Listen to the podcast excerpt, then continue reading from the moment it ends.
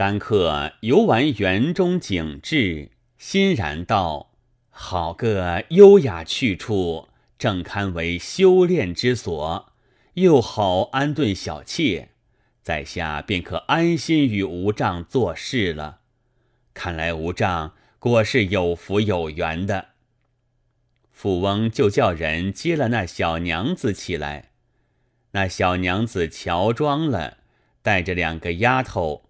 一个唤名春云，一个唤名秋月，摇摇摆摆走到园亭上来。富翁欠身回避，单客道：“而今是通家了，就等小妾拜见不妨。”就叫那小娘子与富翁相见了。富翁对面一看。真个是沉鱼落雁之容，闭月羞花之貌。天下凡是有钱的人，再没一个不贪财好色的。富翁此时好像雪狮子向火，不觉软瘫了半边。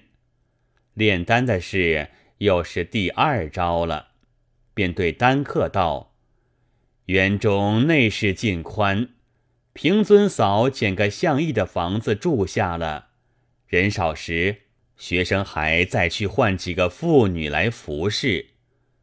丹客就同那小娘子去看内房了。富翁急急走到家中，取了一对金钗、一双金手镯，到园中奉与丹客道：“些小薄物，全为尊嫂拜见之仪。”往勿嫌清闲。丹客一眼估去，见是金的，反推辞道：“过程后意，只是黄金之物，在下颇为易得，老丈实为重费，于心不安，绝不敢领。”富翁见他推辞，一发不过意道。也知无丈不稀罕这些微之物，只是尊嫂面上略表情意，望无丈见其诚心，岂赐笑留。丹客道：“既然这等美情，在下若再推脱，反是自外了，只得权且收下，容在下竭力炼成丹药，奉报后会。”笑嘻嘻走入内房，叫个丫头捧了进去，又叫小娘子出来，再三拜谢。富翁多见的一番，就破费这些东西，也是心安意肯的，口里不说，心中想到：这个人有此丹法，又有此美姬，人生至此，可谓极乐。且喜他肯与我修炼，丹成料已有日。只是现放着这等美色在自家庄上，不知可有些缘法否？若一发勾搭的上手，方是心满意足的事。而今拼得献些殷勤，做功夫不着磨他去，不要性急，且一面打点烧炼的事。便对丹客道：“既成无杖不弃，我们几时起手？”丹客道：“只要有银为母，不论早晚，可以起手。”富翁道：“先得多少母银？”丹客道：“多多益善，母多丹多，省得再费手脚。”富翁道：“这等。”打点将二千斤下炉便了。今日且偏陪，在家下料理。明日学生搬过来，一同做事。是晚，就聚着在园亭上款待过，尽欢而散。又送酒肴内房中去，殷殷勤勤，自不必说。次日。富翁准准兑了二千金，将过园子里来，一应炉器家伙之类，家里一向自有，只要搬将来。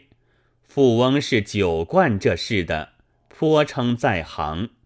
千拱要物亦应具备。来见丹客，丹客道：“足见主翁留心，但在下尚有秘妙之诀，与人不同，练起来便见。”富翁道：“正是秘妙之诀，要求相传。”丹客道：“在下此丹，名为九转还丹，每九日火候一还。”到九九八十一日开炉，丹物已成。那时节，主翁大福到了。富翁道：“权杖提携则个。”丹客就叫跟来一个家童，依法动手赤起炉火，将银子渐渐放将下去，取出丹方与富翁看了。将几件稀奇药料放将下去，烧得五色烟起，就同富翁封住了炉。又唤这跟来几个家人，吩咐道：“我在此将有三个月日耽搁，你们且回去，回复老奶奶一声再来。”这些人只留一二个灌烧炉的在此，其余都依话散去了。从此。家人日夜烧炼，丹客频频到炉边看火色，却不开炉。闲了，却与富翁轻谈，饮酒下棋，宾主相得，自不必说。有时时送长送短，到小娘子处讨好。小娘子也有时回敬几件知趣的东西，彼此致意。如是二十余日，忽然一个人穿了一身麻衣，浑身是汗，闯进园中来。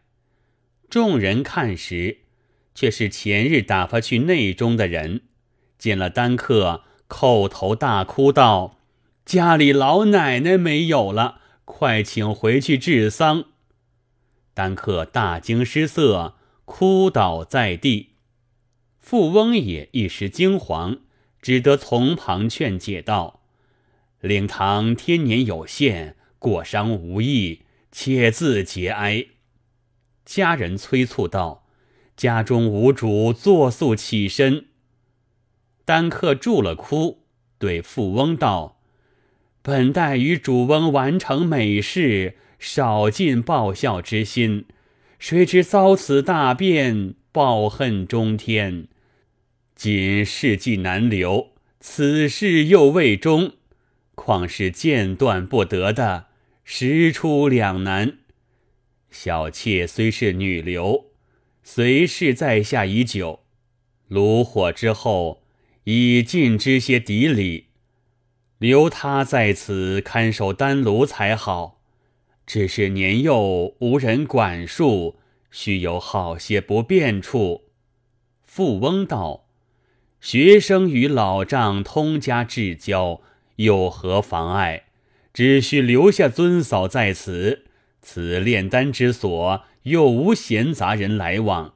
学生当唤几个老成妇女前来陪伴，晚间或是接到捉经处，一同擒处。学生自在园中安歇看守，以待无障到来，有何不便？至于茶饭之类，自然不敢有缺。丹客又踌躇了半晌，说道：“今老母已死，方寸乱矣。想古人多有托妻继子的，继承高义，只得敬从。留他在此看看火候，在下回去料理一番，不日自来起炉。”如此方得两全其事。富翁见说肯留妾，心里恨不得许下了半般的天，满面笑容应承道：“若得如此，足见有始有终。”丹客又进去与小娘子说了来因，并要留他在此看炉的话，一一吩咐了，就叫小娘子出来，再见了主翁，托付与他了，叮咛道：“只好守炉，万万不可私起，倘有所误，悔之无及。”富翁道：“万一尊驾来迟，误了八十一日之期，如何是好？”丹客道：“酒还火候已足，放在炉中多养的几日，丹头愈生的多，酒迟开些也不妨的。”丹客又与小娘子说了些衷肠蜜语，茫茫而去了。这里富翁见丹客留下了美妾，料他不久必来，丹氏自然有成。不在心上，却是趁他不在，一且同住园中，正好勾搭，机会不可错过。时时亡魂失魄，只思量下手，方在游思妄想。可可的那个小娘子叫个丫头春云来道：“俺家娘请主翁到丹房看炉。”富翁听得。急整衣襟，忙驱到房前来，请道：“适才尊婢传命，小子在此伺候尊部同往。”那小娘子转应声吐艳语道：“主翁先行，贱妾随后。”只见袅袅挪挪走出房来，到了万福。富翁道。娘子是客，小子岂敢先行？小娘子道：“贱妾女流，怎好健忘？”推训了一回，单不扯手扯脚的相让，已自敌面谈唾相接了一回，有好些光景。毕竟富翁让他先走了，两个丫头随着，富翁在后面看去。真是步步生莲花，不由人不动火。来到丹房边，转身对两个丫头说道：“丹房寄生人，你们只在外住着，单请主翁进来。”主翁听得，三脚两步跑上前去，同进了丹房，把锁风之炉前后看了一回。富翁一眼估定这小娘子，恨不得寻口水来吞她下肚去，哪里还管炉火的青红皂白？可惜有这个烧火的家童在房，只好调调眼色，连疯话也不便说的一句。直到门边，富翁才老着脸皮道：“有劳娘子尊布，尊夫不在。”娘子回房，须是寂寞。那小娘子口不答应，微微含笑。此番却不推训，径自冉冉而去。富翁愈加狂荡，心里想到：今日丹房中若是无人，尽可撩拨他的。只可惜有这个家童在内，明日须用计遣开了他。然后约那人同出看炉，此时便可用手脚了。是夜即吩咐从人，明日早上备一桌酒饭，请那烧炉的家童。说刀一向累他辛苦了，主翁特地与他交手，要灌得烂醉方住。吩咐已毕，是夜独酌无聊。思量美人只在内室，又念着日间之事，心中痒痒，彷徨不已。乃吟诗一首道：“名媛富贵花，一种在山家。不到栏杆外，春风正自杀。”走到堂中，朗吟数遍。故意要内房里听的，只见内房走出一个丫头秋月来，手捧一盏茶来送道：“俺家娘听得主翁吟诗，恐怕口渴，特奉清茶。”富翁笑逐颜开，再三称谢。秋月进得去，只听得里边也朗吟道：“名花谁是主？”漂泊任春风，但得东君西，芳心亦自同。富翁听罢，知是有意，却不敢造次闯进去。又只听里边关门响，只得自到书房睡了，以待天明。次日早上，从人依了昨日之言。把个烧火的家童请了去，他日主守着炉灶边，原不耐烦，见了酒杯，哪里肯放，吃得烂醉，就在外边睡着了。富翁已知他不在单房了，却走到内房前，自去请看丹炉。那小娘子听得，即便一步出来。一如昨日在前先走，走到单房门边，丫头仍留在外，只是富翁紧随入门去了。到的炉边看时，不见了烧火的家童。娘子假意失惊道：“如何没人在此，却熄了火？”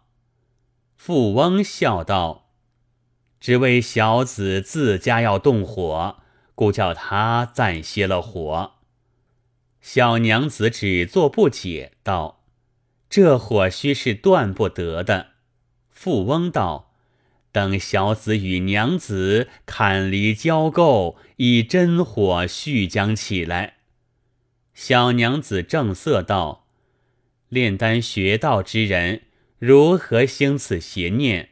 说此邪话，富翁道：“尊夫在这里，与娘子同眠同起，少不得也要炼丹。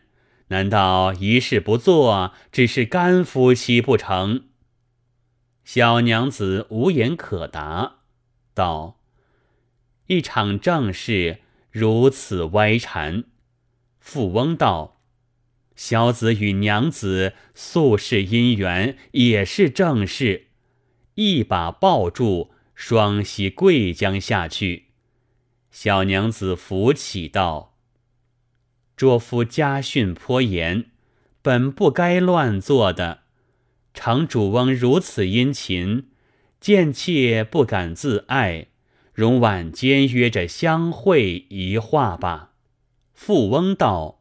就此肯赐一次，方见娘子后情，如何等得到晚？小娘子道：“这里有人来，使不得。”富翁道：“小子专为留心要求小娘子，已着人款住了烧火的了，别的也不敢进来。况且丹房碎密，无人知觉。”小娘子道：“此间须是丹炉。”怕有触犯，悔之无及，绝使不得。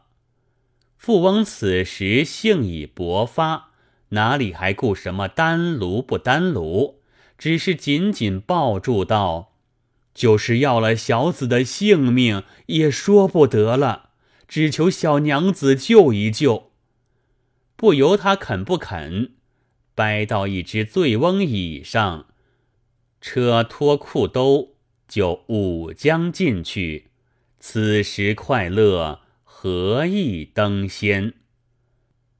独弦琴一息一张，五孔箫筒上筒下，红炉中拨开邪火，玄关内走动真签，舌角滑齿，满口馨香常玉液，经川聘屋。浑身酥快西琼浆，何必单程入九天？即此魂消归极乐。两下云雨已毕，整了衣服。富翁谢道：“感谢娘子不弃，只是片时欢愉，晚间愿赐通宵之乐。”扑的又跪下去。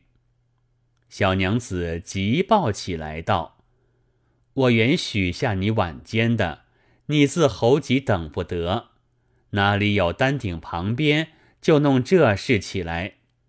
富翁道：“错过一时，只恐后悔无及。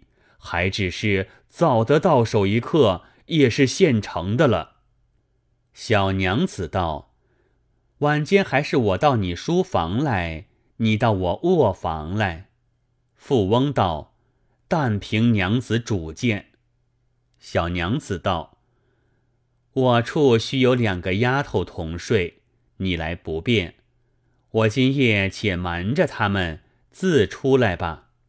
待我明日叮嘱丫头过了，然后接你进来。”是夜果然人静后，小娘子走出堂中来，富翁也在那里伺候，接至书房，极尽亲枕之乐。